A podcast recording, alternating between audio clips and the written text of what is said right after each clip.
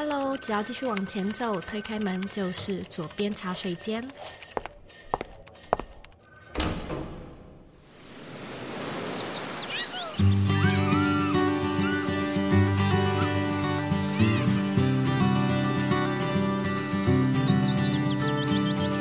你现在在收听的是左边茶水间第一百六十五集。不知道你有没有听过传统的广播电台呢？在大学的时候，其实我也是一个非常喜欢听广播节目的人。那随着产业开始转型，平台呢也有不同的趋势兴起，广播这个产业呢逐渐的没落，那个人品牌、自媒体还有 Podcast 则开始崭露头角。我们现在此时此刻呢是二零二一年的中旬，那这算是一个自媒体和伪网红的一个黄金巅峰，未来它会走到哪里呢？那它未来会不会成为一个夕阳产业？其实这一点我们都是没有办法确定的。但是在今天的节目里呢，我邀请到一位真正当过电台 DJ 的主持人来做我们的来宾，跟你分享过去的广播产业和现在的自媒体产业有什么不一样的地方，以及身为个人品牌的创业者可以如何利用这一波的趋势。顺水推舟，享受这段期间的产业红利。今天的来宾 JR 是一位 YouTube 的全职创作者、作家和演说家。那他今天呢，除了要和你分享他以前在 ICRT 电台工作的有趣经验之外呢，也会跟你分享他走过两种完全不同的广播产业的一些细微的观察，包含 YouTube 和 Podcast 的特性、YouTube 的演算法，以及 YouTuber 要如何去处理自己的 Burnout，如何防止过劳，怎么样去调节自己的状态，用正向的思维来拓展个人的影响力。那今天这一集的节目呢，我真的是觉得蛮好听的。不只是因为 JR 本身他就是一个专业主持人嘛，所以他也非常的幽默，非常的真诚。那那些有趣的故事呢，我觉得一定会让你听得津津有味。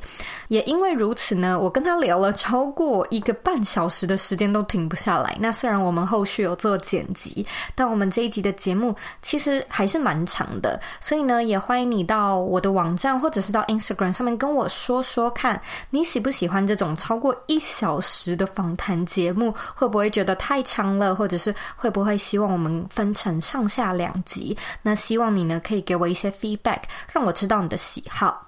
另外，JR 他也有在自己的 YouTube 频道中访问我，所以如果你想要看我的采访，也欢迎你回到这集的原文，或者搜寻 JR Radio 有的 YouTube Channel。那我们这一集的网址呢是 zoeyk 点 co 斜线拓展个人影响力，只要输入中文呢，就可以回到这一集的原文文字稿里面。那你准备好了吗？我们一起欢迎今天的来宾 JR。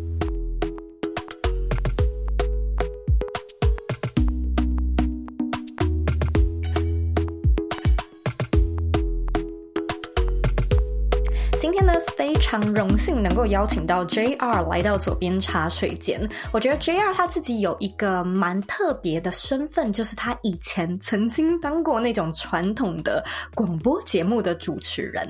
那他现在呢，除了是一位 YouTube 的创作者之外，他其实平常呢也在分享很多有关正能量、正向思维，或者是一些英文呃 positive news 相关的内容。那我们今天呢，除了会邀请他来分享一些他之前过往在电台当主持人的经历之外，也会跟 JR 聊聊他的一些信仰啊、哲学啊，还有他的价值观跟他的故事。那我们现在呢，就马上掌声来欢迎 JR。Hello，Hello，各位听众朋友们，大家好，我是右边洗手间的 JR。我知道你塞这个梗，塞了一下。对对对，刚刚在脑海当中猛塞了一下这个梗呢。你会怎么样形容 JR？R 这个人，OK，请用三个关键词来形容。如果第一个 Hashtag 的话，我是蛮目标导向的，嗯。然后第二个的话就是 Energy，就是 Energy 充满，嗯。然后第三个就是老灵魂，这三个。好，所以目标导向就是因为我一旦有一个目标，我就会全力以赴往那个地方冲刺，会专注在我的目标上面的那种人，这样子。嗯。呃，第二个讲到热情的话，就是。呃，这也是刚好是我我进到广播产业的时候，我的主管给我的其中一个评语。嗯、我那时候进到刚进到媒体产业的时候，我就问他说：“哎，你们为什么要录取我？”啊，因为那时候、嗯、呃，从不同的产业转到媒体产业的时候，嗯、我其实蛮没有自信的。然后我就很好奇，嗯、就这样问我的老板。那我的老板就说。因为我们很喜欢你的 energy，嗯、我有去看你那一支 YouTube 影片，哦哦、就是你怎么被录取的那个影片。这个我们等一下也会细聊。如果我要帮 Zoe 下一个注解的话呢，我会下超级超级超级用心用功，因为我没有说我的助理比较辛苦。因为我收到你们的访纲的时候，我整个吓到。你有没有觉得被摸透的感觉？完全，因为一看就知道你们是把我在所有的媒体上面所有的访谈全部都看光了，而且是那种很冷门的媒体杂志，你们都看完了，然后这样子写出一个访纲，所以我就非常非常惊讶。Shout out to Claire，谢谢 Claire。Claire。Nice job。对，所以我我那时候就看到你的一些过去的影片，我就也才发现说，哦，原来你你还有这一段，就是你们还要这样子过关斩将，还要这样子面试，就蛮特别的，right, 跟我想的都不一样。我原本还想说，大概就是什么 connection 之类的吧。我觉得一般人应该会这样想，因为我的第一家广播公司，待会儿我们可能会聊到 ICRT，呃，他需要的 DJ 人才是蛮特别的，因为他需要基本上是你 native speaker。嗯然后他又要最好能够在讲中文，嗯、然后又有主持的经验，这样子是最好啦。嗯、对，嗯、所以那时候进去，我也想说啊，我怎么可能是我呢？所以我被录取的时候，我反而很惊讶。那在我们聊你往后的人生之前，我们先来聊聊你的过去，因为我们刚才有听到一些关键字嘛，像是你曾经在 ICRT 里面当过 DJ 主持，是，能不能够就请你跟不认识你的听众分享一下你过去的故事啊、嗯，包含你背景啊，然后你现在在做些什么？我是出生在台湾啦，但是我因为两岁到十岁是在美国长大的，我爸妈去那边读 PhD 啊，所以我在那边长大，嗯、所以。基本上我从小就是比较双边的文化耳濡目染，然后也是在那个时候那个学会英文的。那基本上应该说，英文几乎是我的第一语言。嗯、但是我是回到台湾之后，我才学会中文。对啊，因为你两岁等于连话都还没有说好的时候的第一个语言是英文嘛。但我蛮感谢这段期间的是，因为后来我是连东西方的文化都受到蛮深的影响。嗯，对，然后造就了我现在的人格特质。那我是蛮感谢的，因为我觉得东西方文化都有它的特质、它的优点哦。那、嗯、这后来对我后来的人生经历都有很大的帮助。呃，我大学后来就是读商学院，那商学院就是一个非常吃外语能力的一个科系，这样子。嗯、因为我是读国际企业、嗯、（International Business），对，那我就非常非常的吃香哦。那我读商学院的时候就是蛮。嗯蛮 蛮顺利的这样子，nice。然后我的第一份工作后来也跟语言能力也蛮有关系的，因为我在外商公司，嗯，我就去了一间外商公司，在那边做客户经理。那这间外商公司也是呃，可以说是百大企业，全球百大企业这样子、嗯、啊。但是我做这份工作也是做了几年之后，开始觉得有一点空虚啦。坦白讲是这样子，呃，所以后来我就决定要要离职。嗯哼，然后我就离职之后，我就想说我要去找一份。真的能够做到我想要做的事情的工作，嗯、那后来我就是大概隔了十八个月，那其实那十八个月蛮辛苦的，因为那十八个月当中就是待业嘛，那其实经济也会有压力，自己也会有压力，父母家庭也都会有压力，所以十八个月蛮辛苦的。那后来是终于找到了一份我蛮满意的工作，那就是在 ICRT 广播电台。这个主持电台节目这样子，嗯，虽然就是你你有一些优势跟背景，可是我觉得现以前的那个时空背景跟现在还是有一点点不一样。就是我觉得我就是左边茶水间主持人，可是再怎么说还是不是说那种哇。名人，或者是说，就是我觉得我还是素人。可是对于以前的那种电台广播传统的产业，你就会觉得它是一个离你很遥远的，它是一个电视的主持人的感觉。啊，现在可能会觉得比较扁平、比较透明一点。我觉得以前的那种差距还是会让你觉得非常的紧张。你就想象还没有 YouTube 的世界的时候，那时候你我们看到那种电影明星那种感觉，大概就是那样子啊。然后是他们来面试你。对对对对对对，我那时候又。兴奋又紧张了，老实讲，那能不能够请你分享一下那段经历？因为我有看影片，我知道，但是我相信听众他不知道说你是怎么样去找到这个 ICRT 电台主持人的工作.或者是说，身为这个主持人，你的工作项目，你你要负责做些什么事情？呃，如果要讲到 ICRT 这部分的话，呃。我那时候准备要转换工作吧，然后后来我就是有一天半夜在听广播，因为我自己也很喜欢听 ICRT，就国外回来的孩子嘛。嗯、那 ICRT 是、嗯、基本上是全英语电台，对不对？嗯、然后我就听着听着，我就听到就刚刚 Ron Stewart 的声音，然后 Ron Stewart 他就真的就在广播节目里面，他就念起了一段口播稿。呃，口播稿简单来讲就是厂商业配的广告稿啦。我们会拿来念，那、嗯、Ron Stewart 就念了这一段说：“If you think you have a good voice, then send it your resume to ICRT. You just might be the next DJ。”所以就是他们在真人呐、啊，嗯，然后他们在念了一段公司的口播稿，就是说他们在征求新的 DJ。那如果你觉得你的声音很好听的话，赶快寄信来 ICRT。然后那时候我就想说：“哇，我觉得这是一个蛮好的机会，因为我的人生梦想就是我很想要去接触人群，去影响更多的人。”嗯哼，所以我就投了履历。那刚刚 Zoe 有说：“哎，其。”其实感觉 JR 好像蛮有优势的，其实我觉得那时候刚好相反。真的吗？因为我后来去面试的时候啊，其实去的人几乎全部都是外国人，或者是 ABC。嗯，Right。那相形之下，那时候的我已经回来台湾超过十年以上，而且。嗯，我跟很多 A、B、C 不一样的是，我回来台湾之后，我读的都是一般的国中啊、高中，就不是什么嗯实验中学啦，嗯、或者是美国学校什么。Right, right, right, right, right, right。就我完全回到了一个以中文为主体的一个教育体系。嗯，所以那时候的我，其实我对我的英文能力也没有，其实虽然是好的，但是其实没有自信感。嗯，非常没有自信感这样子。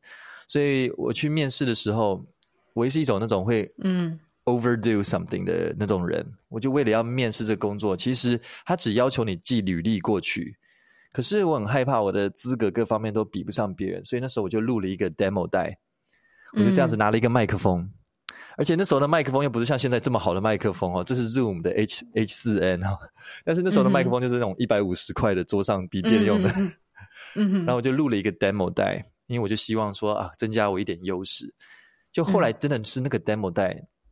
帮我录取了这份工作，因为后来就像我刚刚讲的嘛，后来这个我进去面试的时候，我就遇到了 Emily David 和 Joseph Lin。那第一次面试的时候，当然全英语啊。那 Emily David 就是扮白脸，Joseph Lin 就是扮黑脸。那哎呦，黑白双煞，好有画面哦，很有画面，对不对？Emily David 就超级亲切的哦，Joseph Lin，we got your demo，we really like your energy，然后在那那讲了很多。然后 Joseph Lin 呢，就是一板着一张脸，我知道他是故意的，但就很紧张。然后他就问我说：“Okay, um, I heard you listen to ICRT a lot. I'm going to ask you a few questions. Can you name three artists each from the 80s, 90s, and the 2000s？” 就是意思就是说， 我知道你常听 ICRT，那你可不可以念出八零年代、九零年代和两千年代的各三组艺人，嗯、西洋艺人？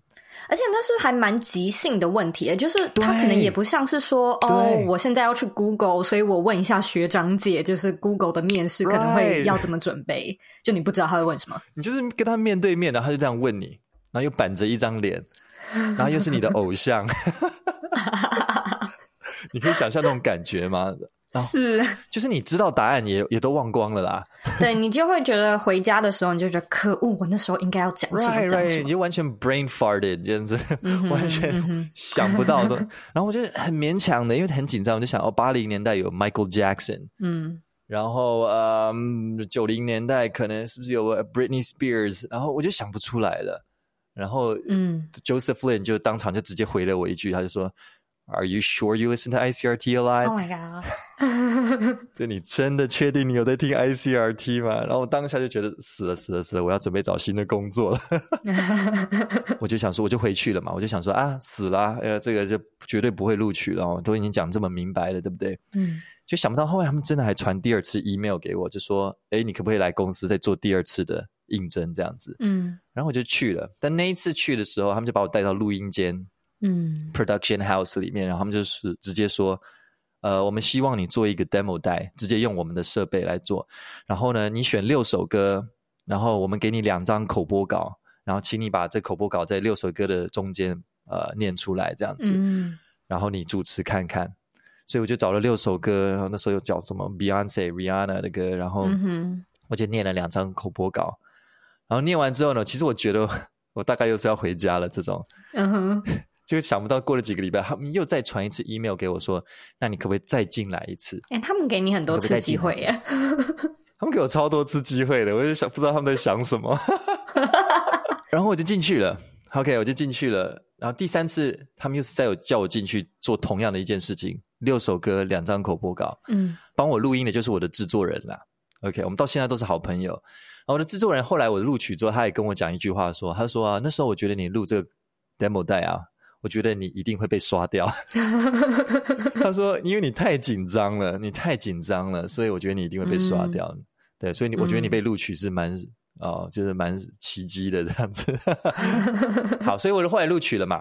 那我就我就后来就问了我老板那句话说，说我我其实是问 Emily David 啊，嗯，对我，like why did you guys hire me? Like I was so freaking nervous. I didn't even know you guys were wanted me. 他就说，You know what? Because we really liked your energy and your demo.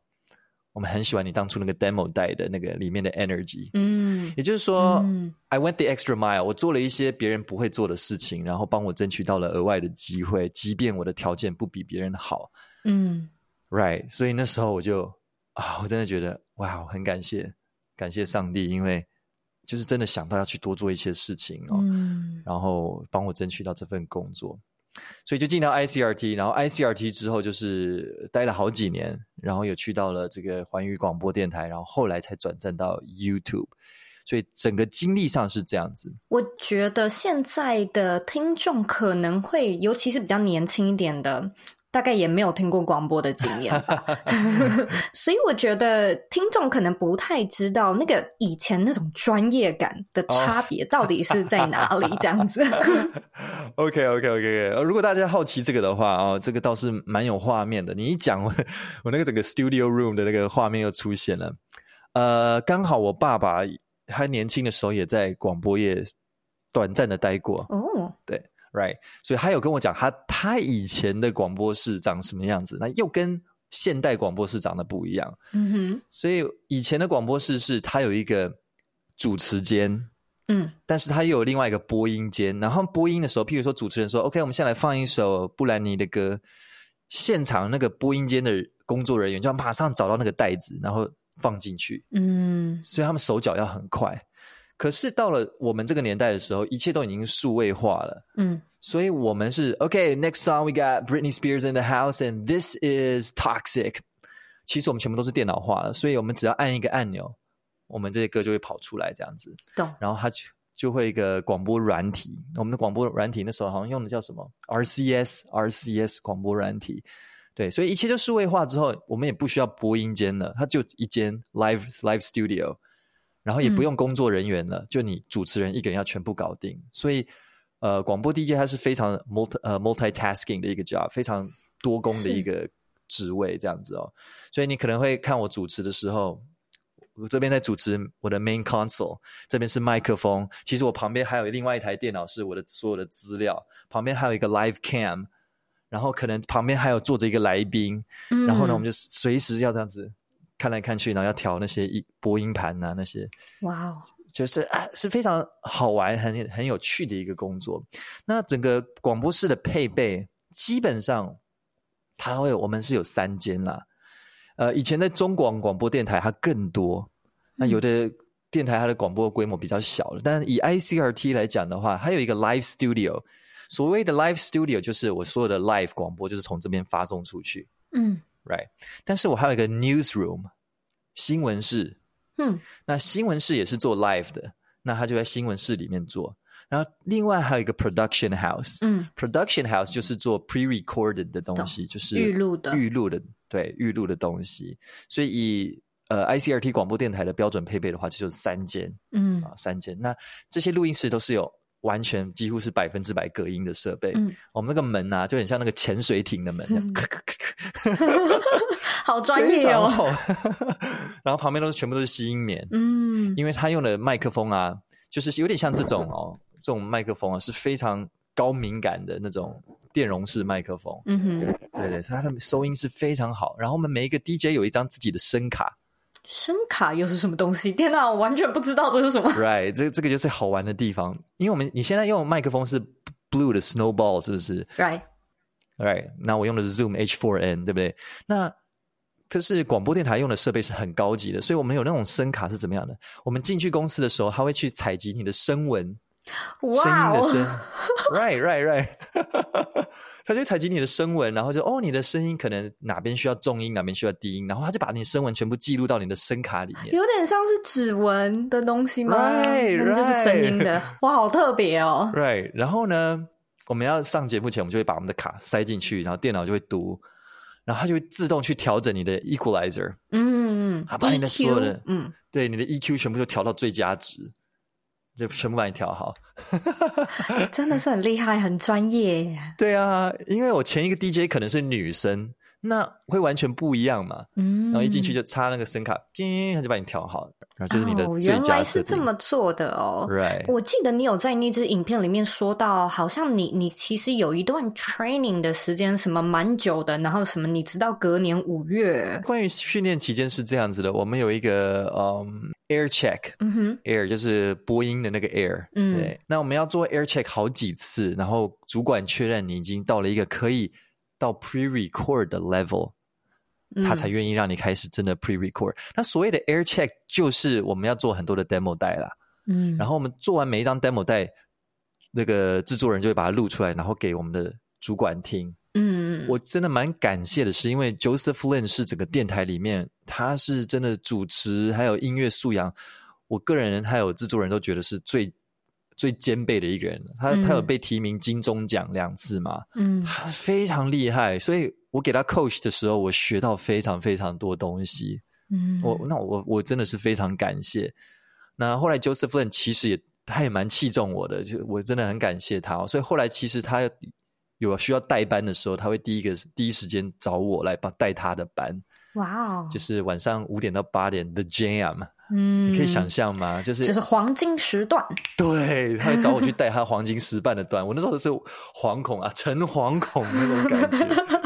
但是就很开心这样子，好，嗯、所以训练期间我好几个月的时间当中就做那种 demo 带，那那时候都没有薪水，嗯，但我就想说这是我的我的机会，我的 turning point，我要把握，那我就很认真啊，我每次录完之后就等他晚上八点下班给他听我的 demo 带，做了十几集有半年的时间，十几集，嗯，然后他就觉得说，嗯，OK，你现在适合可以上节目了这样子。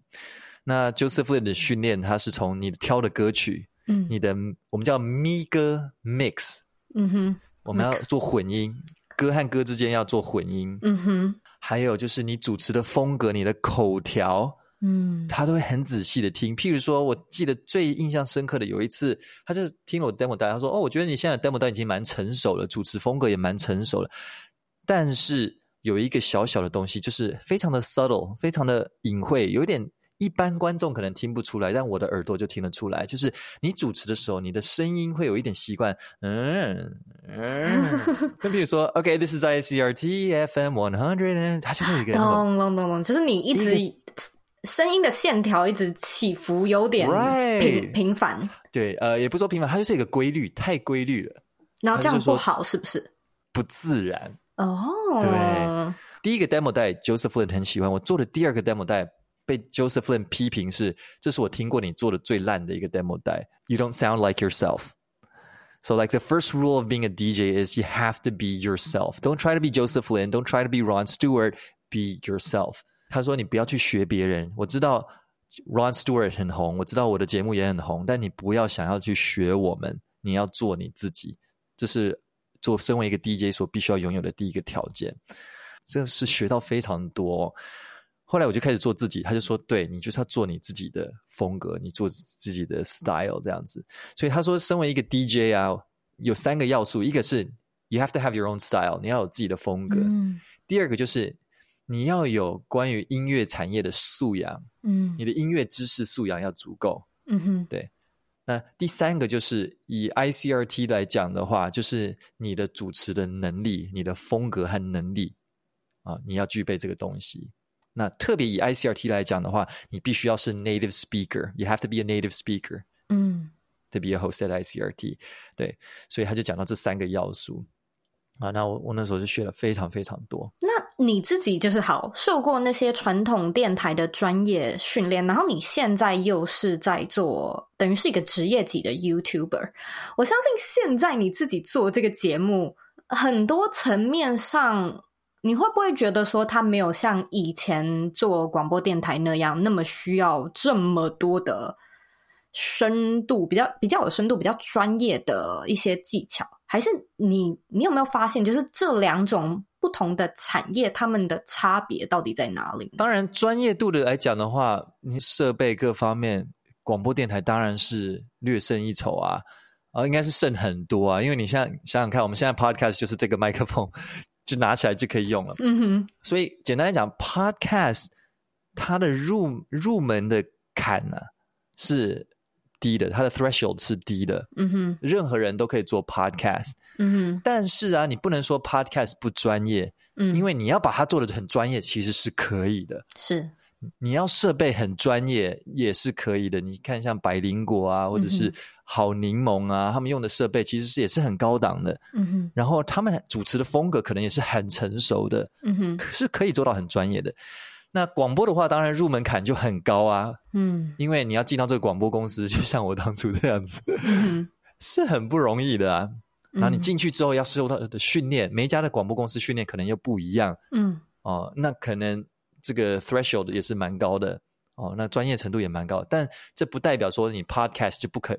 不能够做得很专业。那你觉得产业上的差别在哪里呢？就是因为我觉得你刚才也有提到，其实你是一个非常想要传递自己影响力的人。那那时候你待过广播节目嘛？然后现在有 Podcast，又 YouTube，你有发现它的影响力的传播有没有什么不一样的地方？我觉得我刚好经历的是一个。自媒体和传统媒体的一个死亡交叉的一个期间，呃，我们来讲的话，二零一五年大概就是一个自媒体开始在台湾，在国外已经行之已久，但在台湾开始起飞。我会觉得大概是二零一五年开始的，嗯、到了二零一七年便是相对成熟的一个起飞期了，这样子哦。那我在做广播媒体的时候啊，我觉得广播媒体、自媒体第一个最大的就是趋势。嗯，时代的趋势会造就产业的一个兴衰。嗯，对，广播媒体来讲的话，当然啊，在现在来讲的话，它现在是已经几乎是非常走下坡的一个产业了。嗯、哦，我们不得不这样子讲哦。啊，这是很客观的这样讲。当然，第一个我自己在这个产业里面，我就很清楚的了解。哦，当时我在这个产业里面，我们经营阶层他们所遇到的困难是什么？嗯，他们所。需要的是什么？当然我，我我不好意思讲那么明白，因为我觉得有点违反职业道德，也不要讲出太多的秘辛。但是，我就很清楚知道我们这个产业遇到的挑战是什么。但自媒体啊，如果我们现在只不讲传统媒体，单讲自媒体来讲的话，自媒体又是一个非常不一样的世界。嗯，各个平台之间不一样的世界。嗯，像 Zoe，你自己有在经营 Podcast，你就大概知道，嗯，Podcast，然后你有在经营 YouTube 频道吗？就光是这两个平台啊，它也是会有蛮不一样的特质。因为 Podcast 来讲的话，嗯，它是一个比较去中心化的一个平台，嗯，那 YouTube 就是一个蛮中心化的平台，嗯，所谓的中心化就是它非常吃这个平台的演算法，嗯嗯，所以很多的 YouTuber，如果你的影片要被传递出去的话，你必须要设法去满足它的演算法，你的内容才会被大量的推播出去，嗯。但是 Podcast 来讲的话，基本上他只要有订阅你的 Podcast，他就会一直很密集的收到你的 Podcast 更新的通知。嗯哼。然后他只要一点进去你的 Podcast，你所有的集数都会呈现在他的眼前。嗯哼。所以它的使用模式是比较去中心化的，就是比较是以创作者为主的。那 YouTube 的话就是一个。蛮中心化的，它是以平台为主的，嗯嗯，所以你会注意到一个最明显的差别，就是我们打开 YouTube 的时候，都会有一个浏览主页嘛，对不对？嗯，然后就会出现一堆 YouTube 推荐给你的影片，对。但在这些影片当中，到底有哪几个是你订阅的频道呢？其实几乎没有了，对。所以基本上啊，YouTube 的使用者他的习惯是以。平台演算法为为中心的这样子哦，所以自媒体又有很大的彼此之间不同这样子。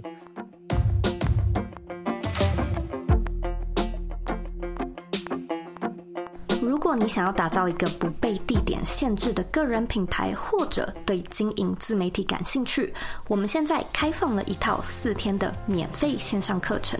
在这四天里面呢，我每天会用约十分钟的影片和你分享经营品牌常见的错误、品牌变现的方式，以及如何打造热情、创造价值。如果呢，你想要领取课程的内容，请在网址上输入 z o e y k 点 c o 斜线 b y l m i n i，输入网址就能够进到课程的申请页。那我们课程里见喽！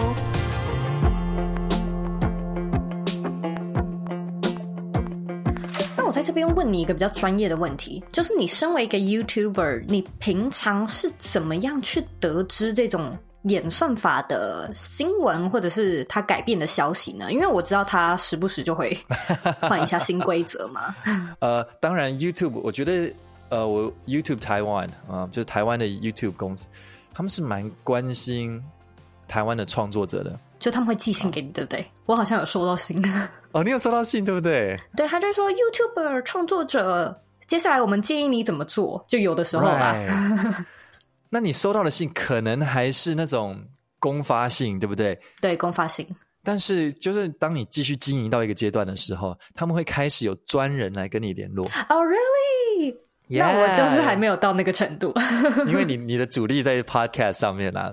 哇，所以他们会有安排那种专人给你，right, right, 哇，好特别哦。那其实我可以跟你们讲的是，譬如说，呃，抖音啊，嗯，他们也会有派专人去。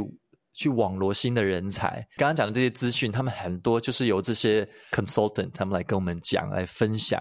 那他曾经就跟我讲一个资讯，蛮惊讶的哦。嗯、不然我来问问 Zoe 好了，Zoe，你觉得 YouTube 的演算法一年会改几次？我猜，我当然是猜的，我完全不知道，但我猜三次。改三次，对不对？OK，嗯，答案是多少呢？两百多次。两百。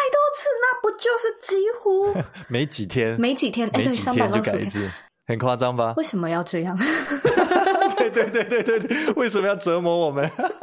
很多次哎、欸，当然他的改可能是 like 小改、细调、细调、微调、微调、微调这样子哦。那当然，他的终极目标是要改到能够去完全符合消费者的使用习惯啊，他的口味这样子。嗯哼，嗯哼对。但是对创作者来讲，就是这会是我们一个，你可以说是一个目标，但也可以是一个 burden，一个负担。对，你会不会心力交瘁？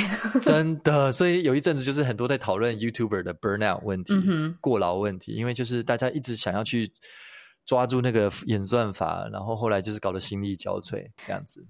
那像是这种时候，因为其实你现在做 YouTube 也算是好一段时间了，在这个过程中。然后你又突然间知道说，OK，一次改，一年改两百次，真的是心很累。你在这个过程中是怎么样去维持自己那种 high energy 的的一个状态呢？尤其我觉得以你的主题来说，其实你的很多影片。都需要非常的有能量，就是 Hi I'm JR 这样子。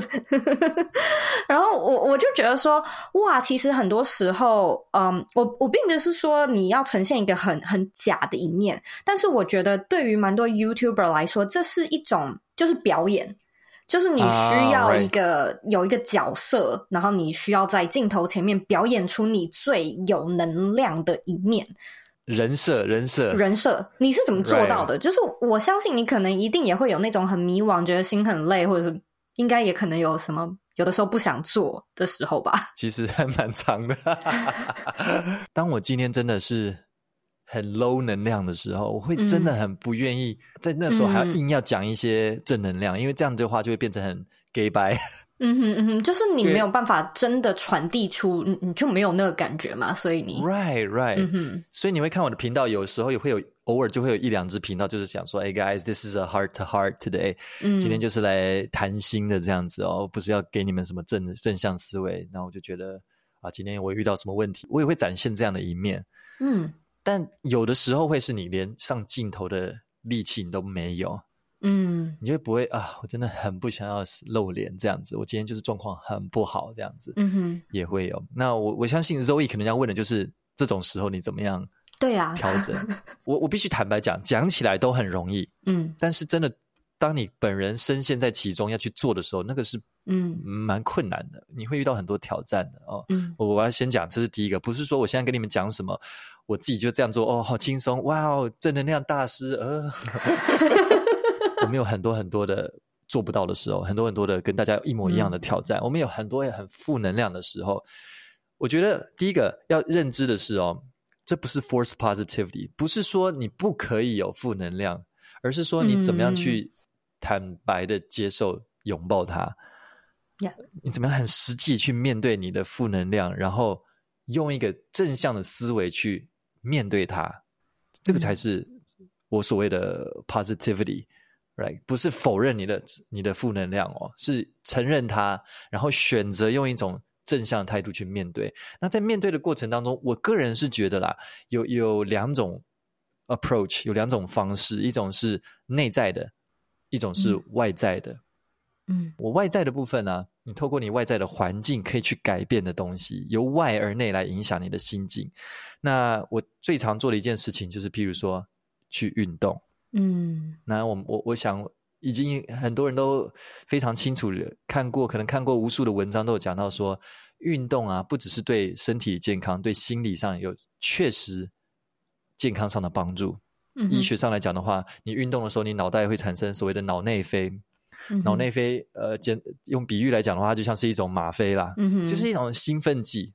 所以你你很 blue 的时候，运动的时候，真的会确实的改变你大脑的认知。为什么？因为你脑中就确实产生了合法的毒品。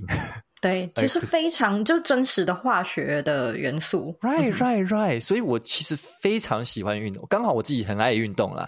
嗯，我非常非常喜欢运动。那我只要遇到自己心情很闷的时候，我一定会出去，就算不运动，我会出去走走，走一走。现在你怎么做？Right，但是呢，就像你讲的，现在怎么做？有时候你没办法出去运动嘛，对不对？嗯。那譬如说你是上班族，嗯，你没有办法，现在我想走就走。Yeah. 啊，我自己也常做一件事情，就是我会开始整理房间。嗯，那如果你是上班族，你可以开始整理你的桌面。嗯，我我自己，我我这是我自己经历的过程当中摸索出来的。我发现我每次整理完房间之后，我突然觉得我的心情也整顿好了。嗯，就是哎，好像可以重新开始那种感觉。嗯，对，就是有点像按了电脑的 restart 一样。嗯哼，那我只要每次整理完房间之后，我的心情就会顿时会变好。嗯，这是真的。那有时候你连整理房间的时间都没有啊，怎么办？我有时候会冲个澡，嗯，对。有时候你的心境很乱，是因为你可能特别夏天，然后你满头大汗啊，然后身体很不舒服。嗯、那在很不舒服的情况之下，我去冲个澡，换个干净的衣服出来之后，哎，就觉得心情又变好，这样子。嗯，所以啊，以外在来讲的话，啊、呃，我会用这样的 approach，这样的方式。那内在的部分来讲的话，呃，我觉得内在的部分就是蛮挑战的，外在的部分你去做就可以了，但内在的东西是 in your head。嗯哼，那我觉得内在的东西啊，它的影响是更无远弗届的哦。那你在做到内在的调整之前，我觉得第一个你需要要拥有一个特质，就是你需要有高度的 self awareness。嗯哼，你可以很清楚的了解我现在的状态，我的心理状态是在一个什么样的状态。嗯哼，嗯哼。那有些人会觉得说，啊，我当然很清楚啊。可是哦，嗯、你如果仔细去思考的话，有时候我们只是知道说我现在很 low、很 down，嗯，但其实你并没有很清楚的了解你背后的根本原因是什么。嗯哼。那如果我举我自己的例子好了，我二零一八年我没了工作，我离职了，嗯，然后我想要找寻新的工作。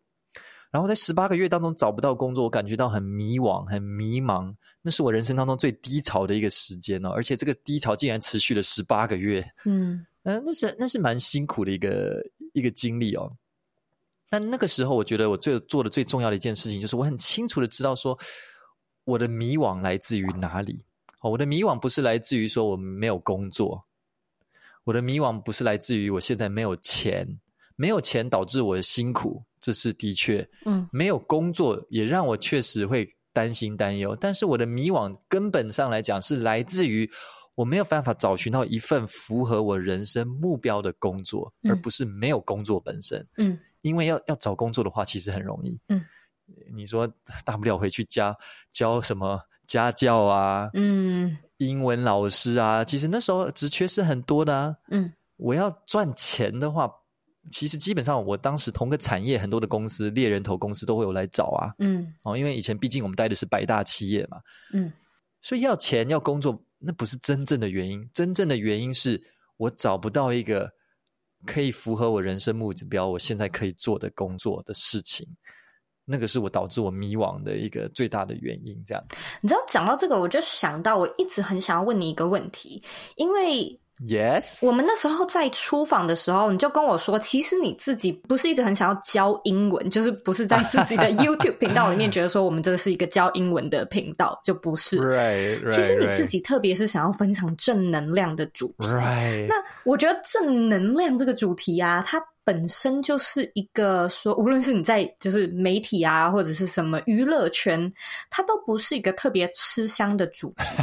可是你刚才又说你的一个优势是目标导向，所以对我而言，我就会觉得 OK，那你应该是这个够就是很明确，所以你就是指导要到那个做正能量的这个主题。嗯。那你又怎么样要在你自己想做，而且目标很明确，以及观众想看的这个之间去做平衡呢？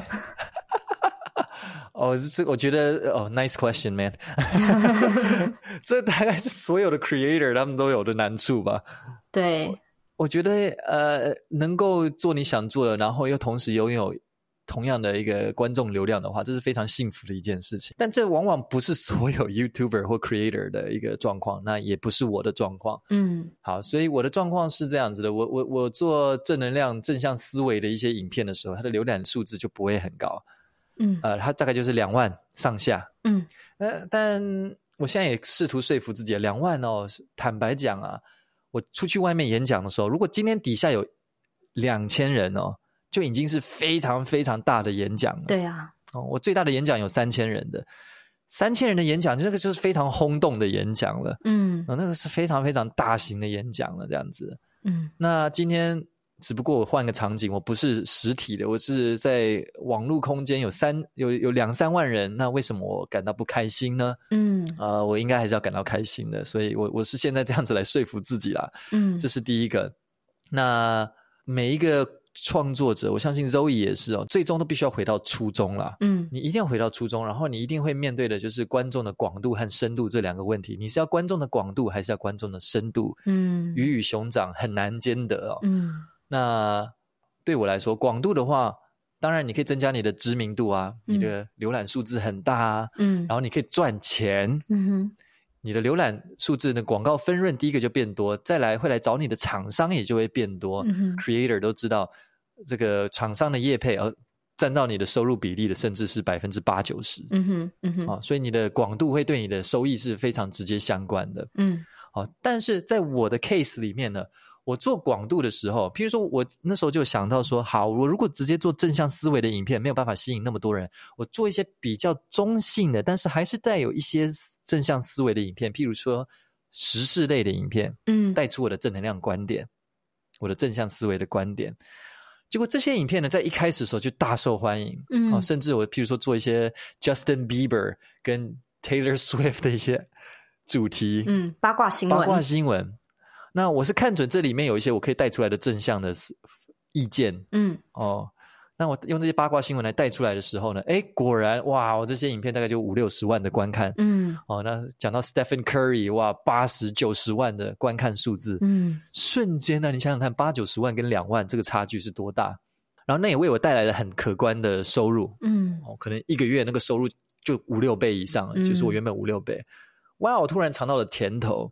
所以我也开始更努力的往这方面去做，嗯、然后很多的观众也就会跟我反映说，的确，他就透过这些时事类的影片进来之后，他就看到我其他正向思维的影片，嗯、那他也就喜欢上了。嗯，那这就是我当初的用意嘛，我希望用。有广度的影片来把观众带进来，嗯，把它收集起来，这样子。啊，right，然后希望他们能够粘着在我的有深度的影片上面。嗯，可是后来呢，慢慢我开始面临更到根根本的问题，就是当我在做这些比较有广度的影片的时候，其实我发现我不开心啦。我就知道你要说你自己不开心。嗯哼，不开心的第一个点是我常常会看到留言区里面的观众会在吵架，嗯，针对新闻吵架。嗯，我是 Justin Bieber 的粉丝，嗯、然后就开始骂 Taylor Swift，或者我是 Taylor Swift 的粉丝，我就骂 Justin Bieber。就就是你看到你的留言板都在谩骂的时候，你你就会觉得不开心。嗯，对，我的用意不是要让大家来骂彼此的，不是来增加仇恨的。嗯哼，我就会有一点的，有一点点会丧气啦。这样，虽然我带出来的是一个正能量的观点。嗯哼。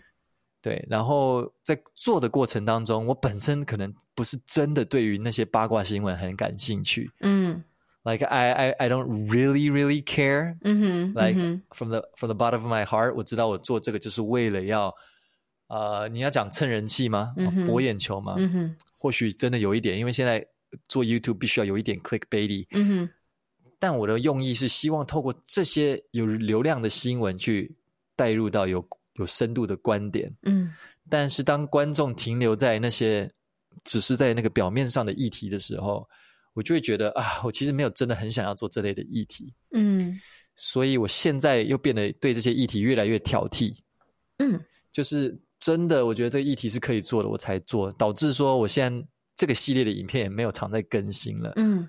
对，那又会回到另外一个问题，好吧？那我现在的收入就掉得很凶。嗯，可是我觉得这真的是一个，它它很难，因为很多时候你会觉得，好吧，我好像宁愿赚少一点，我也不想要去牺牲，就是我的心情或者是我的能量，你懂吗？我的品质，right right right right right right。嗯哼，like、uh, they have a saying，他们有一句话是说，get rich or die trying，就是它是一个很很 gangster 的讲法，就是、嗯、你要么就要很有钱。要么就是一辈子就是试着要很努力赚钱，嗯，其实他简单来讲就是他的目标很明确，我就是要很有钱这样子，嗯，就算没有办法达成这个目标，我的过程当中也是要 die trying，嗯哼，就是要为了这个目标而死的意思啊，嗯哼，那我觉得这虽然是一个很 gangster 的讲法，但是我觉得很适合套用在我现在的想法上面，就是 try to influence the world，试着要去改变这个世界，嗯，or die trying，嗯哼，对，就算。今天我的目标是我想要改变这个世界，那就算过程当中我很努力的鞠躬尽瘁，最后还是失败了，但是我会知道，我至少我的内心还是满足的。嗯嗯，right，这个目标就算没有达成，我还是满足的。嗯，但今天如果我是去做这些很有广度的影片，然后我成功了，对，但你内心可能是很空虚的。对对对对对对对对对，嗯，那我我觉得答案就很明显了，我该要做什么事情？就像 Zoe 刚刚讲的，我觉得回到。最根本来讲的话，你还是会思考到，那这个是不是我人生当中我想要的东西啊？嗯嗯，right right right right。我觉得这其实就也是你自己人生的哲学跟价值观吧。就是很多时候，其实很多人会来问我说，价值观到底是什么？我觉得价值观好像就是你认为比较重要的东西。你认为在你人生中重要的事情是什么？Right right right。嗯，你曾经试过这些，曾经都试过那些，其实你算是这。过程中做过蛮多的尝试，有些喜欢，有些不喜欢，但至少现在也摸出了一些头绪。Right. 你接下来一到三年有没有什么其他的计划是你想要尝试或你自己的规划呢？有，like 就像我刚刚讲的，我现在既然已经开始思考说，我那我要做我真正觉得有意义的事情，那势必我的经济上就会受到很大的损失。那其实特别现在又疫情嘛，台湾，嗯、我以前最大的一个收入来源就是这个演讲，那现在嗯归零，简单来讲就是归零这样子。所以、嗯、第一个我必须要考量的就是接下来三到五年，嗯，我有没有办法去找到替代的收入？嗯，因为很现实的人不能只靠梦想活，还是要吃东西。嗯，所以我是蛮努力的，有在去思考，说我怎么样去找到替代的收入，这三到五年，嗯、那这个替代收入是可以支持我继续去做我觉得真的有意义的事情啊。即便今天这个有意义的事情，它的流量相对不高，即便它维持在一部影片只有两三万人观看，嗯，诶，坦白讲，两三万人观看也是很大的一个人数啊。嗯，对对，所以如果我可以支撑我的经济的话，这会是一个非常重要的哦。所以我我基本上我就做了蛮多的研究啊。很努力了啊，譬如说，呃，我从大学，因为我是商学院的，我就有在研究投资理财的东西呀、啊。另外，要怎么样去接，还是要接业配？嗯，那这三到五年内，我我以为说广度变窄了，我就会大概收不到什么业配，但其实还是有一些厂商会来找我。嗯，那这些厂商就变得很特别。这些厂商会来找我的，都是很符合我的频道定位的厂商。嗯哼，嗯哼。譬如说类类似，譬如说家福基金会。嗯，嗯，家福基金会。啊，他们前阵子找我做了一个合作，虽然这个不是业配啦，没有钱的啦，但是他们就找我做一些弱势孩童的露出，那我觉得这个很有意义，嗯、我就答应了。嗯，然后呃，有最近有在谈的一个案子，我就不讲哪一个厂商，但是它是关于环保的，嗯，环保还有帮助能源贫穷户的一个案子，嗯，那我就觉得哇，这个好有意义，然后。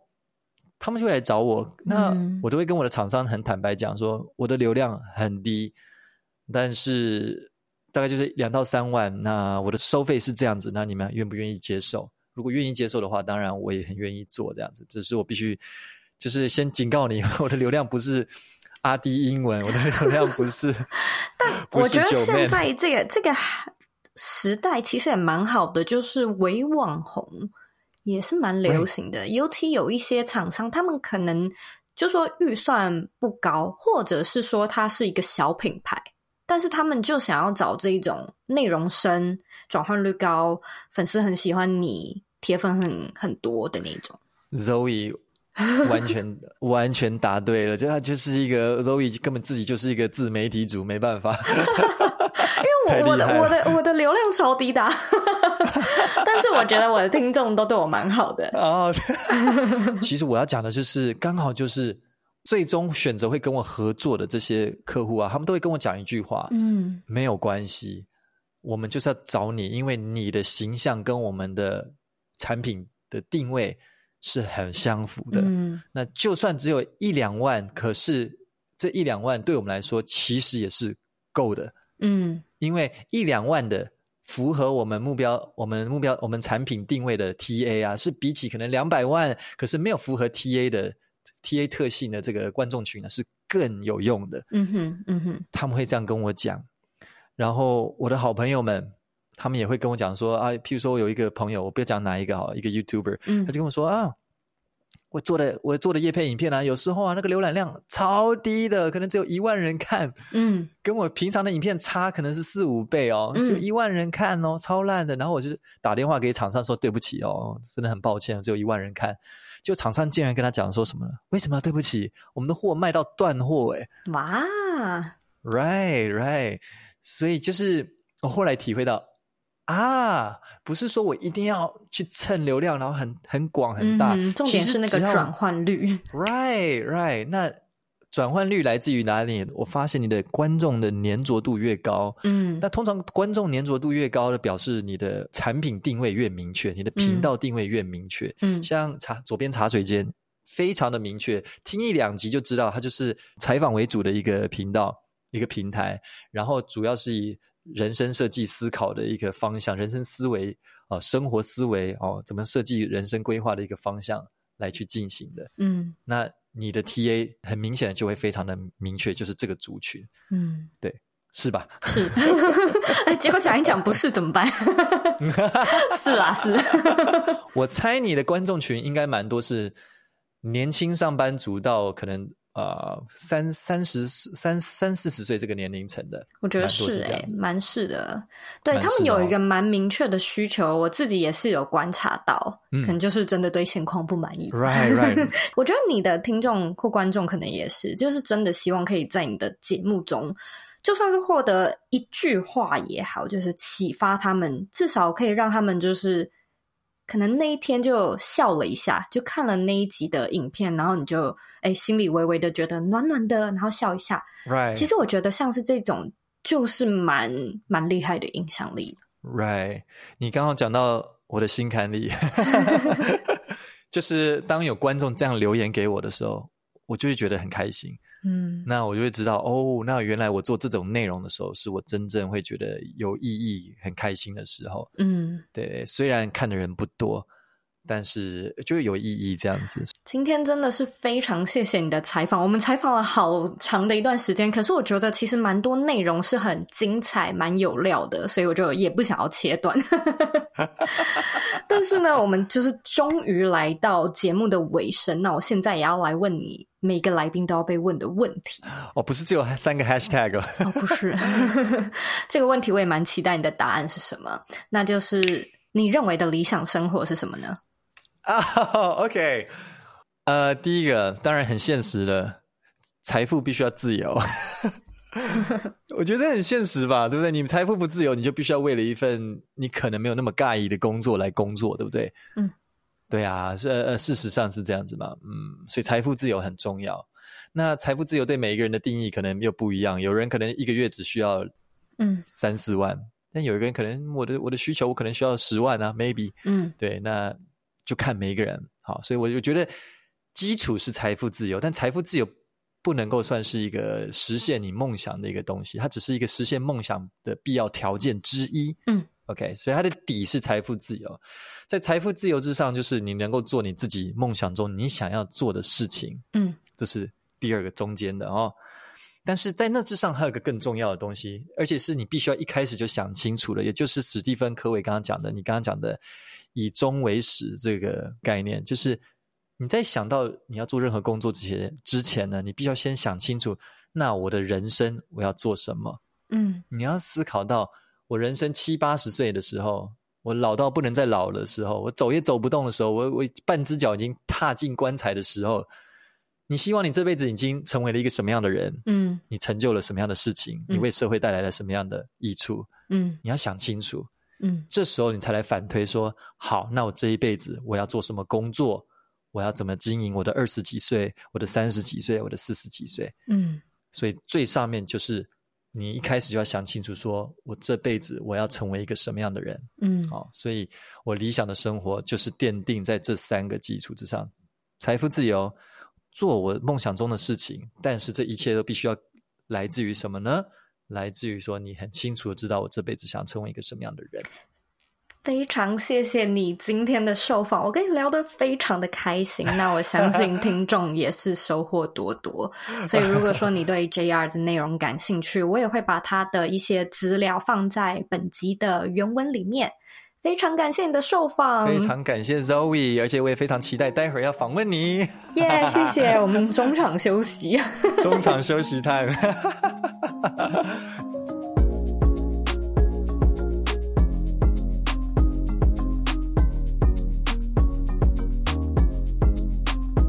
今天的重点整理。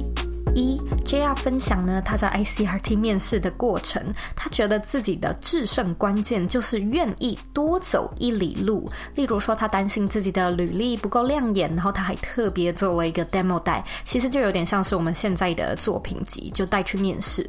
那在面试的过程中呢，他也很努力的展现自己的活力还有特色，尽管内心紧张到不行，还是能够努力的为自己争取一些表演的机会，或者是活泼的氛围。那对面试官来说，这或许也是他们在看你会怎么样做危机处理的一个小考验。那 JR 他也特别提到，做广播节目最重要的就是找到你自己的个人风格，不要总是想要成为别人，而是利用这个平台去开拓，还有拓展自己的人格，还有真实的性格。但是除了这个个人风格的展现之外呢，当然也要去锻炼你的硬实力，强化。专业能力还有主持的技巧，这些呢都是作为一位主持人应该要去培养的能力。二 Podcast 是一个以创作者为主的平台，它虽然封闭，也缺乏互动，但是呢，它却是一个培养铁粉还有忠实听众的好管道。而 YouTube 则是以平台为主，也就是我们所谓的中心化导向。因此呢，比起创作者，他们其实更 focus 在整个企业的整体营运，而他们的主要营运要素就是市场嘛，就是他们的观众，所以他们是一个以观众为导向。的平台，希望观看者可以在这个平台上面待越久越好。例如说呢，他们一年可能会更改将近两百多次的演算法，让观众待在平台的时间越来越长。那当然也不是说 YouTube 完全不在乎创作者，毕竟内容创作也是平台生存的一个重要元素。因此，像 YouTube 或者是抖音，嗯、当你的频道做到某一个程度之后呢，也都会有专人来给你一些经营上的意见跟方向。那这些事情呢，或许都是过去传统广播或者是传统企业不会出现的额外服务。三、自媒体和网红的过劳问题呢，在这几年被频繁的讨论。那我们究竟要怎么样去调节自己的状态和能量呢？JR 说他喜欢内外兼攻，用两种不同的 approach 找回平衡。以外部来说呢，他会去运动、整理房间。那上班族呢，可以整理桌面。这个桌面不只是实体的办公桌，它也可以像是手机的桌面，手机里面的照片都可以做一个整理，或者呢去。冲个冷水澡也是一个不错的选择。那以内部来说呢，JR 分享，你要去锻炼高度的自我觉察力，清楚的了解自己现在心里的状态到底是什么样的状态，清楚的了解你的那个迷惘是来自于哪里。这个部分呢，其实就如同左边茶水间很常分享的内容，可以透过冥想、散步、书写、内观，甚至是祷告来探索答案。的内容真实度超高的，真的要非常感谢 JR 分享这些有料的 insight，像是我们要怎么样去选择广度或者是深度，那这之间要怎么样去做取舍？我觉得它是一个非常好的思考点。那当然，我一直以来都不是一个觉得广度比深度还要重要的人，因为我觉得在网红世界中，大部分的人呢都是过度的追求广度而非深度，但是我觉得这。就有点像是在交朋友一样，到底是说很多浅交的朋友比较好呢，还是说一点点的深交的闺蜜就足够了？我自己是选择后者，但是我觉得这个并没有所谓对错之分嘛，就是只有喜好跟价值观之分而已。那只要是你做的决定，我相信都会是最好的，也是最适合你的决定。不过既然这是我的节目，我当然可以在这边大肆宣扬，还有推广我的个人价值观。嘛，所以我认为我们都花这么多力气来打造一个你想要做的开心的事业，如果还选择一条自己做的不开心的路，那真的是一件蛮可悲，而且也蛮可惜的事情。但同样的，这个其实也回扣到 JR 所说的，如何在这之间去找到一些备案或者是替代性的收入，它呢也是很重要的人生课题。那就让我们持续的在左边茶水间的节目中探。探索这个议题吧。非常感谢你今天的收听。